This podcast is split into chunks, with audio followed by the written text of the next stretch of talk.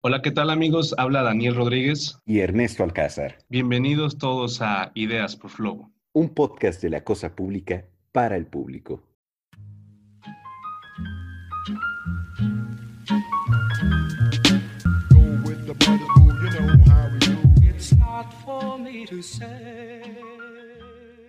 Hola, ¿qué tal amigos? Buenos días, buenas tardes, buenas noches, estimados. Bienvenidos a otro episodio de Ideas por Flow. ¿Cómo te encuentras, querido amigo Ernesto? Preparado aquí para tocar un tema más, como siempre, de relevancia eh, en la actualidad que estamos viviendo. Ahora nos encontramos con un tema eh, que es el de las descargables.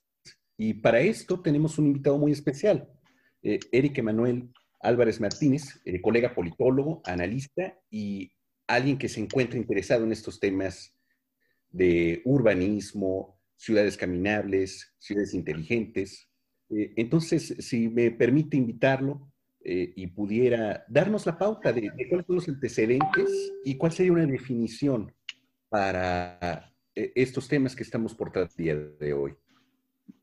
Buenas tardes, buenos días a la hora que nos estén escuchando. Muchas gracias por tenerme el día de hoy aquí. Y prácticamente el día de hoy vengo a compartir eh, sobre las definiciones de, ciudades, ¿no? ¿Qué tipo de ciudades hay y cuál sería pues el mejor prototipo de ciudad para el futuro y pues para el presente también? Cuéntanos, Eric, un poco sobre, uno, cómo te empezaste a interesar en el tema y dos, cómo definirías tú principalmente lo que es el urbanismo y ya después que nos platiques un poco sobre las ciudades caminables. La verdad es que me llama la atención cómo hoy en día ha cambiado el sistema de, los residentes en las ciudades, ¿no? Estamos viendo una tendencia de, de, jóvenes de 20 a 30 años que están eligiendo dónde vivir, siendo que en el pasado nuestros padres quizá nacían en una ciudad y se quedaban ahí, ¿no? Ahora tenemos eh, la facilidad de los llamados millennials que crecimos viendo televisión, quizá viendo Friends en Nueva York y nos llama la atención ese tipo de cosas. Y hemos decidido y está comprobado que los millennials deciden ahora eh, dónde, dónde trabajar. Y esto tiene una repercusión en, la, en el incremento de, de, la población en ciudades y la densidad de, de población en las grandes metrópolis. Eh, de hecho, acorde a las Naciones Unidas, actualmente eh, estamos en un punto en el que el 53% de la población mundial es urbana y se estima que en el 2050 será un 68% de la ciudad. Entonces, eh, a partir de ahí me empecé a interesar de cómo se deben de estructurar y cómo deben de, de, funcionar las ciudades, quizá para el 2050, ¿no? Que el 68% de la, de la población vivirá en ellas. Pues que nos puedas hablar un poco más sobre cómo nace esta esta idea de las ciudades caminables, sobre las ciudades inteligentes, sobre todo este asunto, que nos platiques cuáles son los principales autores, cómo son las principales teorías. Claro que sí. Bueno, pues creo que la mayoría de las personas al pensar en grandes ciudades nos imaginamos eh, quizás eh, una pandemia, ¿no? Por ejemplo, cuando recién inició el corona, el coronavirus 19, nos dimos cuenta que en Nueva York las mayores tasas de mortalidad se encontraban ahí. En las grandes ciudades había más contagios. También, si nos ponemos a pensar en Nueva York o la Ciudad de México incluso, podemos imaginarnos que hay violencia, desigualdad, demasiados ricos o poco ricos, demasiados pobres, eh, desigualdad de salarios, algunas personas ganando el salario mínimo y otras personas ganando extremidades ¿no? de dinero. Pero hay un economista, de hecho profesor de Harvard, su nombre es Edward Glaser, diciendo todo lo contrario, que las ciudades nos hacen aún más eh, equitativas, más ricas y más, más sanas. ¿no? Esta es la teoría que, que vengo a presentar el día de hoy. Pero ¿cómo dice que, que son más saludables, que ayudan mucho mejor al, al tema de del desarrollo y demás? Cuando vemos a lo mejor los grandes contrastes que hemos visto, que las pequeñas ciudades es donde más se ha podido controlar a lo mejor lo del COVID. Hemos visto que siguen teniendo los mismos servicios, sobre todo en, la zona de Estados Unidos, donde estamos ahorita hablando de ese caso, que lo que son en las grandes urbes. O sea, tenían, incluso yo recuerdo que había visto unos videos que tenían como sus cajas, los féretros, o sea, como, como esperando pues a que todos los fallecimientos que iba a haber. Claro, bueno, creo que aquí todo, todos los temas van a ir unidos con, con ciudades quizá eh, digitales, ciudades estas nuevas que les llaman smart cities, ciudades inteligentes, ciudades sustentables y, y lo que vengo a presentar yo es la de las ciudades caminables. Pero, por ejemplo, si nos ponemos a, a, analizar un poco la teoría de esta persona, de este profesor, él, comenta que en el argumento económico, las ciudades de Estados Unidos, por ejemplo, como Portland, eh, empezaron a tomar decisiones en los años 70 y empezaron a distinguir, empezó a distinguirse como una ciudad que era eh, eh, amigable con las, bicicletas y empezaron a construir ciclovías y por lo tanto se redujeron demasiado el tráfico. Esto quiere decir que tienes a más personas mmm, sanas porque están usando eh, carros o bicicletas en vez de, de, coches, ¿no? Y se dice que, que eso te hace una persona más, más sana, ¿no? Claro, e, es, ese tipo de políticas implica apostar por, por crear una estructura, una infraestructura que permita eh, el uso de mm, transportes alternativos eh, eh, Estados Unidos en este sentido tiene mucho tiempo apostando por este tipo de mecanismos, desde el carpooling, eh, apostando por servicios eficientes de transporte público, pero ¿qué, ¿qué, requiere realmente? ¿Cuáles son las variables a las que tendría que atender cualquier comunidad para tratar de replicar estos esquemas? Bueno, de hecho hay, hay si nos ponemos a analizar el ranking de, de calidad de vida eh, por ejemplo, en el, en el, del 2019 hay varios países eh, europeos que están ahí y hay otros países que están acá en América que son el primer lugar. Por ejemplo, Toronto, Montreal, Ottawa y Calgary son uno de los mejores mm, ranqueados ¿no? en, en, calidad de vida. Y se dice que estos, estas ciudades han apostado por, por por esas políticas públicas de, disminuir la cantidad de coches que hay en, la ciudad y empezar a apostar por, por una ciudad más amigable para peatones y para ciclistas, ¿no? Y, si nos ponemos a analizar eso, pues apostando por ese tipo de, políticas públicas, se dice que se mejora la calidad de vida de, de una ciudad. Pero incluso en el marco de la actualidad, eh, tenemos ahora otro tema que eminentemente tiene que ser considerado por, por el sector gobierno, que es hacer eficiente al mismo tiempo que sea una que pueda operar y, y, que los mecanismos operen con el tema de la pandemia. Se comentaba por varios analistas eh, en el sector industrial del automóvil que íbamos a tener un, un incremento en la compra de automóviles porque precisamente la gente va a tratar de evitar aglomeraciones como las que gesta el transporte público y movilidad cómoda que lo, le proteja de estar a la intemperie ante una condición como la actual de la pandemia. Realmente en estas condiciones seguiría siendo viable apostar por eh, la ciudad caminable, por eh, las ciclovías ante esta condición de la pandemia. Claro, creo que si nos ponemos a analizar las estadísticas de la pandemia, hemos visto que la ciudad de Estados Unidos y México eh, han sido una de las mayores afectadas en el mundo, ¿no? Y si nos ponemos a analizar las, las otras estadísticas de otro lado de la salud, nos ponemos a, a, ver que, y podemos concluir que estos dos países son los dos países más obesos del mundo. Y esto quiere decir también que pues, somos coche dependientes, si lo queremos decir así, o autodependientes, que al lugar donde vamos necesitamos el carro y, y no, esos lugares no hay acceso si quieres ir caminando o quieres ir en bicicleta, ¿no? Y es aterrador, creo, ese, tipo de estadísticas.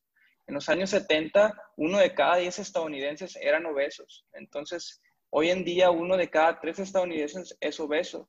Y, pensando en el caso de México, que somos el segundo lugar, creo que eso tiene y eso habla ¿no? de cómo está nuestra, nuestra población, cómo es nuestra sociedad y cómo, más que nada, lo que estamos hablando de cómo están diseñadas las ciudades.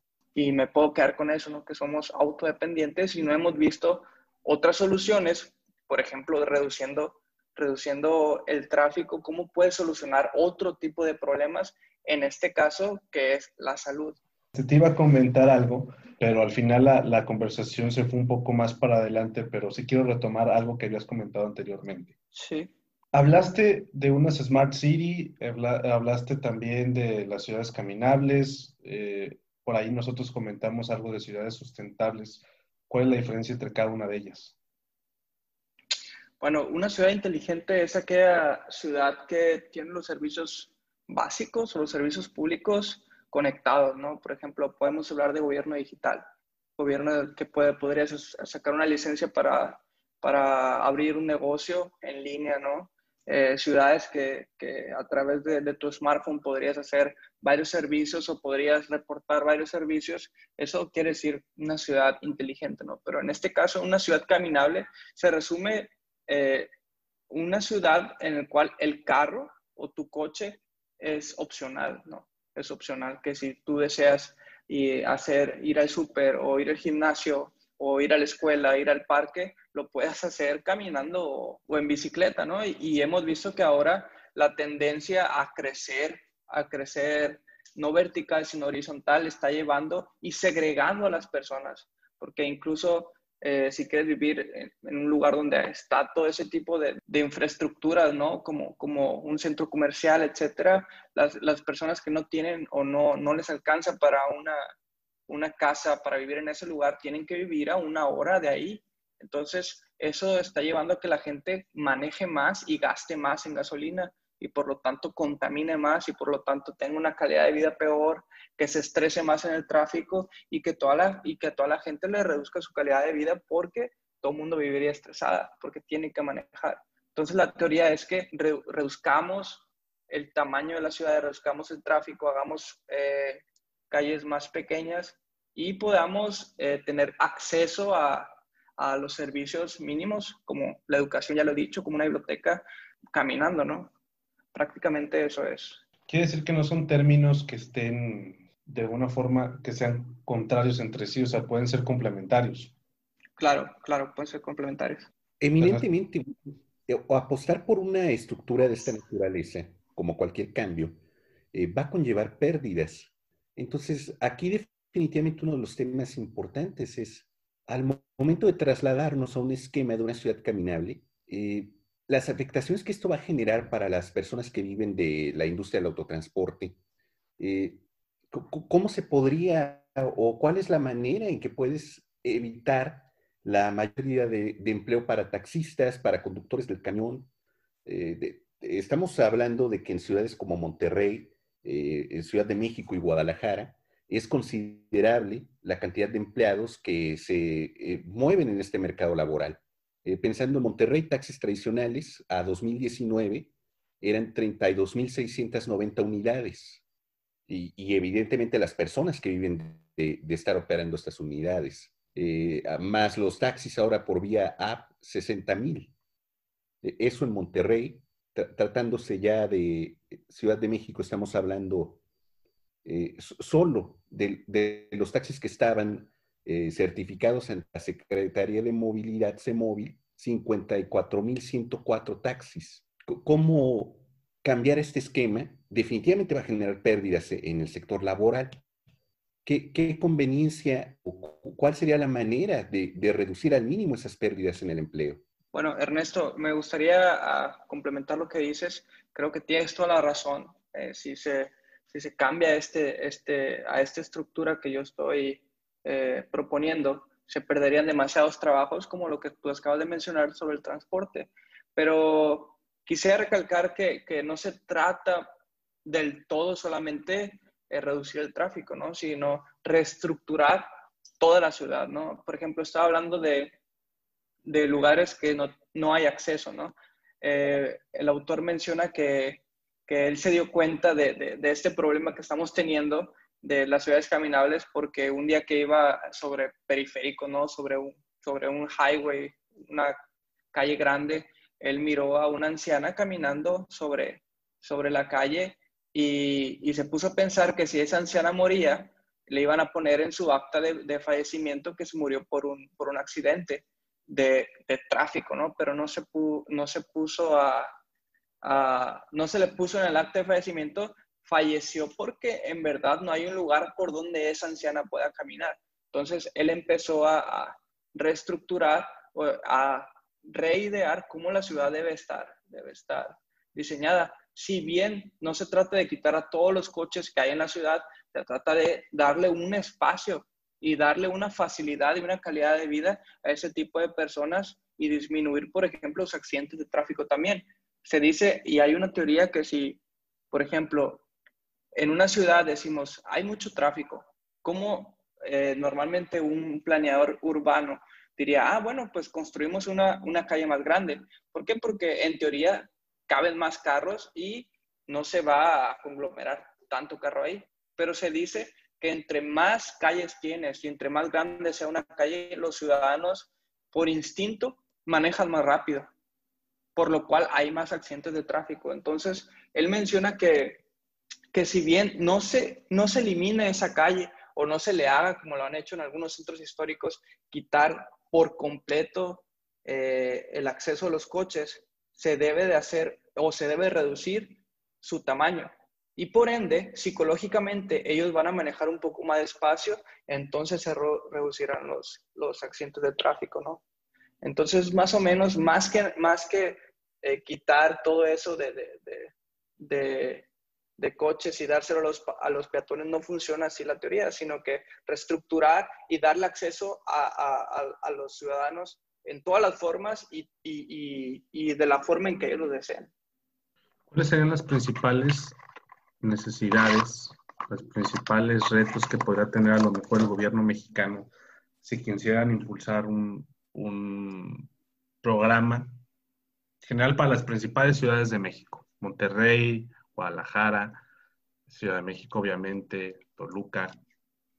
Bueno, creo que, que, que usted, creo que ustedes por, por experiencia tal como yo, que hemos vivido en Guadalajara, hemos visto que eh, el gobierno actual ha puesto mucho, mucho, mucho énfasis en construir ciclovías en la ciudad, como es en esta, creo que es Avenida México, ¿no? Que, que hicieron un, una ciclovía muy grande y los ciudadanos y, y, y, los ciudadanos y otros partidos políticos estuvieron mucho tiempo en contra de esa ciclovía y el gobernador dijo que la iba a hacer independientemente de lo que dijeran los demás actores políticos.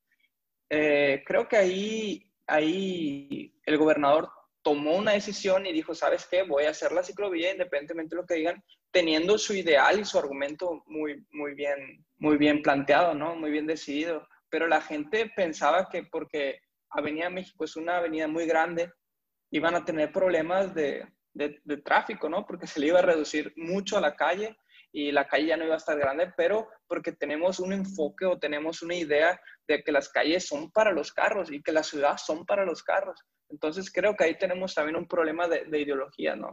¿Cómo pensamos nosotros como ciudadanos cómo deben ser las ciudades? Y si el ciudadano empieza a exigir mejores accesos, mejores ciclovías, mejor, eh, mejor ciudad, creo que ahí también cambiaría, ¿no? Y pues yo me alegro mucho que, que, la ciudad de Guadalajara, yo no tengo experiencia en otras ciudades, pero me alegro mucho que la ciudad de Guadalajara esté apostando hoy en día a, a este método, ¿no? ¿Creen que realmente le está apostando a eso, Ernesto? Eh, bueno, una de las problemáticas que se ha visto en la evolución de esta apuesta por la ciclovía es que hoy eh, uno puede observar con total tranquilidad al momento de recorrer la ciudad que incluso muchas de estas ciclovías se han ignorado eh, dejaron que eh, los camellones, las plantas que se tienen en esta zona se en la ciclovía, eh, la falta total de, la responsabilidad cívica del ciudadano ignora por completo, y lo ignoraba desde antes, la cuestión normativa vial. en realidad tenemos ese, ese problema. realmente creo que una política de esta naturaleza no sirve si no es integral y se vuelve más un capricho de un político que una solución a algo. Y creo que fue lo que pasó con las ciclovías aquí en Guadalajara. Se volvieron un capricho por el cual autoaplaudirse muy cómodamente por decir, estoy haciendo ciclovía, pero no me preocupé de reeducar a, la ciudadanía en el tema de movilidad, no me preocupé de establecer eh, un marco que revise que realmente se estén cumpliendo el reglamento vial. Y lo veíamos desde antes, eh, cuántas personas no con toda facilidad, eh, pues estorban el paso de cebra para los peatones.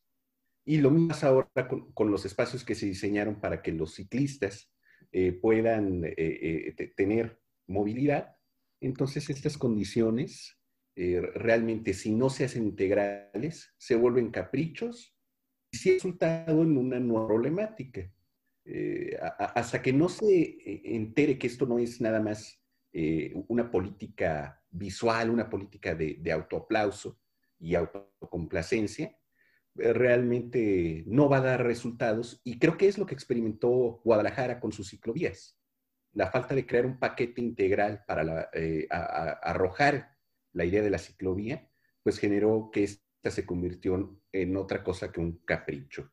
Yo creo que ese es el choque a la realidad, ¿no? O sea, realmente ver, sobre todo aquí en países latinoamericanos, específicamente aquí en México, vemos que sí hay muchos intereses que están alrededor de, toma de decisiones en ese sentido.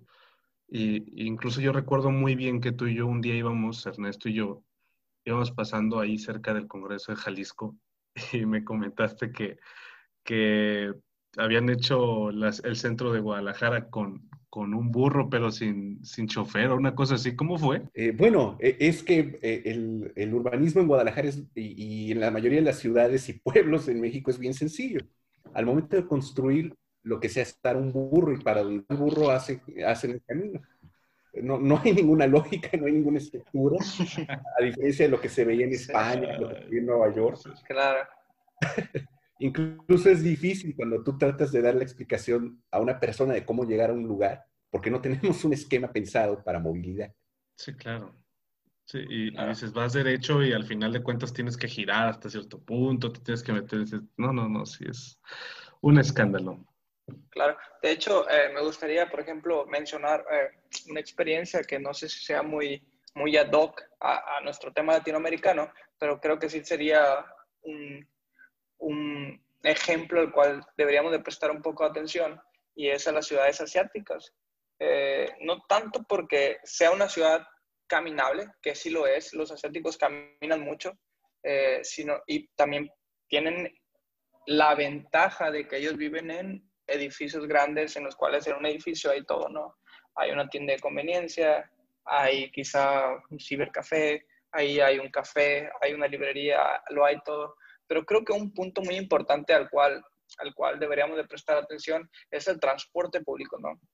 El transporte público en ciudades como Japón o como Tokio, en, en países como Japón y Corea, eh, el transporte público es muy eficiente, ¿no? Y también a qué tipo de transporte público México o Estados Unidos le está apostando. Eh, allá las líneas de tren son puntuales y llegan, y en cada esquina donde tú te paras de la ciudad, hablando de la capital, en este caso Tokio o Seúl, llegas a un punto en el tren, ¿no? Y eso a ti te libertad de si tú traes, caminando, puedes llegar a cualquier punto de la ciudad vía tren, ¿no? Y eso te hace, te hace que no dependas tanto del carro. A pesar de que ellos no han resuelto su, su problema de tráfico y conglomeraciones, alta densidad de población, creo que eso sí es un punto al que deberíamos de, de apostar, ¿no? Pero eso ya estaríamos hablando de una inversión, una inversión grandísima y es reestructurar y cómo pensamos y cómo vemos nosotros el, transporte público en México, ¿no? Eric, este, yo creo que voy a hacer una última pregunta y ya después podemos pasar a las conclusiones. O no sé tú qué más quieras exponer. No, sería todo. no, mira, yo te iba a preguntar más bien, ¿cuál crees tú que sea, o sea, tú qué harías si estuvieras con la capacidad de poder insertar ese programa inicialmente aquí en, pongámosle en Guadalajara, que es el caso en el que los tres estamos un poco conocidos, ¿qué hubiera sido lo mejor para poder insertar un programa de ciudad caminable ahí? ¿Qué es lo principal que se tiene que lograr? Bueno, creo que el acceso, ¿no? El acceso a los lugares. Si, si nos ponemos a pensar en el tema de Guadalajara eh, y hacemos un experimento de, cómo llegar al centro comercial más famoso de Guadalajara, que es Andares, eh, nos damos cuenta que el acceso a los peatones es casi imposible. Incluso si no, no preguntas o, o, no te pones como muy listo, no podrías llegar allí, ¿no? Y nos damos cuenta que de verdad el acceso que hay a esa plaza, que podamos decir que es para gente de un estatus un poco más alto, es para, para, para coches, absoluto. Entonces, creo que lo primero que podríamos hacer nosotros como ciudades latinoamericanas es dejar de segregar a la gente que no tiene coche y empezar a darle acceso a la gente que anda y que anda a pie y facilitándole el acceso a la ciudad y a los puntos importantes de la ciudad. Entonces ahí empezaremos a pensar que andar en transporte público no es algo tan malo, ni es algo tan, tan denigrante, ¿no? Como mucha gente en México lo pensará. Si no tienes coche, no eres nadie. Siendo que en otras ciudades europeas, asiáticas, no es así. No es así. Y, y el, como lo he mencionado antes, el carro es algo opcional, que no depende de, de, de tu salario, ni el 15%, ni el 20% de tu salario, el, el, sobrevivir con poniéndole gasolina, ¿no? Poniéndole diésel, lo que, lo que le pongas. Entonces creo que, que eso sería un punto muy importante al cual tendríamos que poner atención.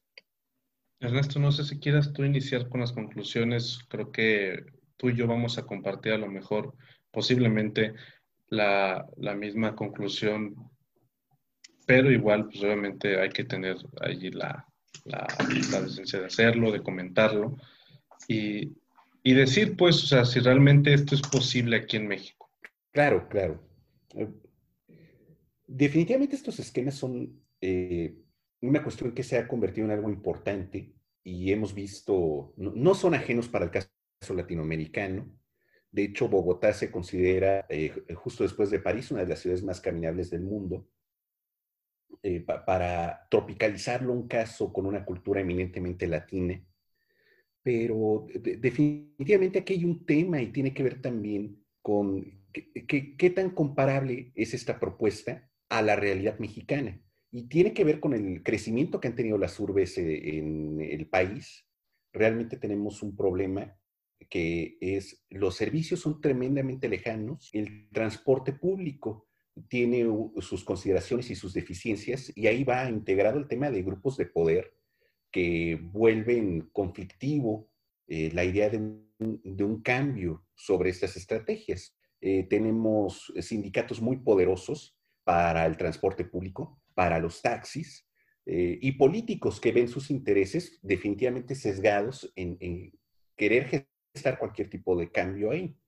Entonces, estas cuestiones realmente son parte del tema que hay que afrontar. Eh, si bien estamos en medio de una revolución industrial que ha gestado cambios importantes, eh, ya muchas empresas, despachos, firmas optaban por mecanismos de home office que definitivamente son una manera de aligerar los problemas de tráfico en la ciudad. Si tú puedes trabajar desde tu casa, es un, momento menos en el que requieres de subirte al carro y enfrentarte al tráfico de las grandes ciudades.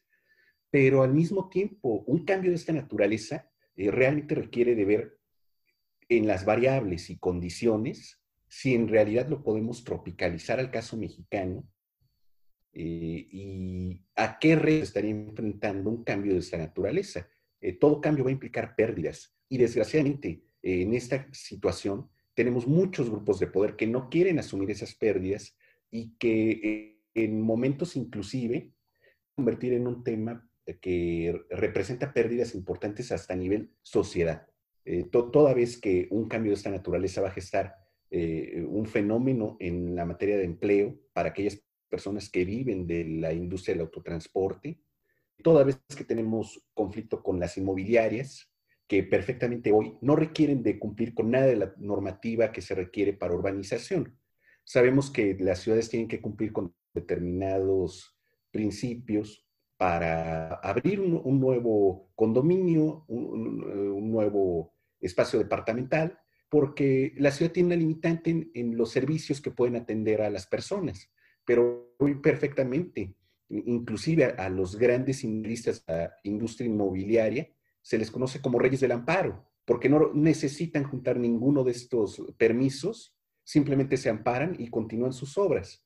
Entonces, todo este sector plantea una realidad definitivamente compleja para el caso mexicano en la traducción a las ciudades caminables. Excelente. Muchas gracias, Ernesto. Eric, ¿Quieres agregar tú alguna última conclusión? ¿Crees que si es posible aquí en México el, llegar a insertar un programa como estos?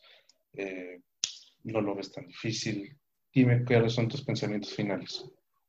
Claro, estoy totalmente de acuerdo con Ernesto eh, sobre los grupos de poder que no dejan avanzar este tipo de políticas eh, por intereses quizá personales y de sociedad, como lo mencionaba él, pero creo que tenemos que eh, tener acceso a esta información y así empezar a hacer conciencia en las personas y así empezar a exigir a nuestros, a, nuestros gobernantes y de esa forma ir poco a poco quizá apaciguando ¿no? el, el enojo de, de, este, de este grupo, de estos grupos que no dejan avanzar. Este tipo de políticas que, eh, quieran o no, en un, en un, futuro van a tener que, que, que, dejar este tipo de trabajo, ¿no? Por todos los cambios que se vienen a, a, al mundo, eh, que al final de cuentas son inevitables, ¿no? Pero creo que ahí sí tenemos que que poner como ciudadanos, contándome como ciudadanos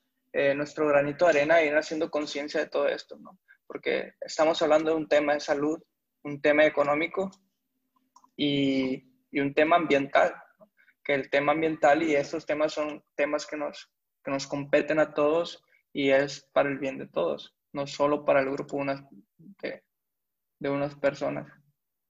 Creo que Eric dio un punto clave a las cosas en las que estaba comentando, sobre todo una parte en la que comenta de que los políticos pueden o no intervenir en ese tema. Yo soy de la idea de que al final de cuentas los políticos y los gobernantes, los que llegan y ostentan el poder durante un periodo de tres años, seis años máximo, pues obviamente están ahí para resolver problemas de una índole eh, primordial. Sí, ellos no les puedes pedir a lo mejor en un futuro que resuelvan problemas que se vienen en 10 años porque van a decir, pues a mí no me toca, yo tengo que resolver el tema de seguridad, yo tengo que resolver el tema de, salud pública, yo tengo que resolver el tema que hay aquí en, en, cómo está el pavimento. Entonces, creo evidentemente que si hay un interés y una necesidad urgente porque el urbanismo, porque las ciudades caminables y porque la planeación empiece a ser el pan de cada día para los gobiernos y para el desarrollo de las ciudades, pero para eso será necesario el que se empiecen a quitar y a tener menos relevancia a ciertos actores, a sindicatos, a trabajadores, a sindicalizados, que podrían estar eh, inmiscuyendo fuertemente en la toma de decisiones que hay en los gobiernos actuales y que justamente al ostentar un poder que supera los periodos que llegan a tener los mismos gobernantes, es muy complicado a veces el que ellos se puedan relegar y el que dejen de tomar injerencia. Yo creo que es un tema que se tiene que resolver con colegios este, preparados, con personas que realmente estén este, capacitadas para eso y que incluso se pudiera hacer un instituto que tuviera la verdadera autonomía y la capacidad como para lograr algo así. Pero bueno, vemos también que hay muchas realidades y muchos contrastes con lo que nosotros muchas veces estamos hablando, estamos discutiendo. Y creo que es muy interesante también el ver, el ver eso, el debatirlo. Y sobre todo, el esperar siempre tener la mejor cara de que esas cosas se van a ir resolviendo, porque sí es necesario y sí es urgente el que nosotros estemos resolviendo problemas que van a tener injerencia en un futuro. Yo creo que de esta manera nosotros nos despedimos por el episodio. No sé si alguno de mis compañeros quieran agregar alguna otra cosa, pero de mi parte es todo. Yo les agradezco mucho el que nos puedan escuchar nuevamente en este episodio. Y pues nada. Aquí solo agregando un tema, eh, finalmente como un eh, partidario creyente del movimiento obrero, no está el sindicalismo el problema, sino la cultura corporativista mexicana que sigue teniendo injerencia. Realmente eh, eh, creo que ese sería más el problema que otra cosa.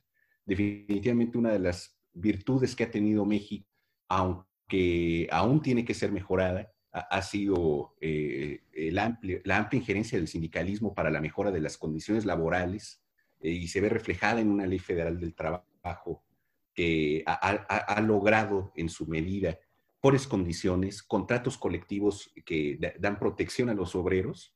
Eh, entonces aquí el tema definitivamente me gustaría enfocarlo a, lo que es el problema, no tanto la existencia de un sindicato, sino la existencia de un esquema de gobierno corporativista que eh, desgraciadamente hace que los actores se muevan hacia estas injerencias y estas prácticas corporativistas.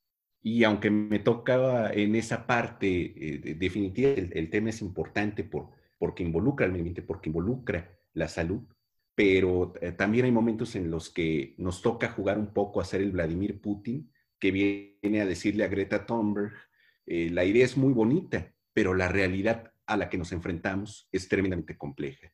Creo que, con eso a, mí cierro los puntos para dejar esto de una forma más clara.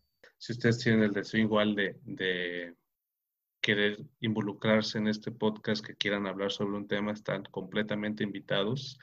Como justamente dice nuestro lema, es, una, es un podcast de lo público para lo público.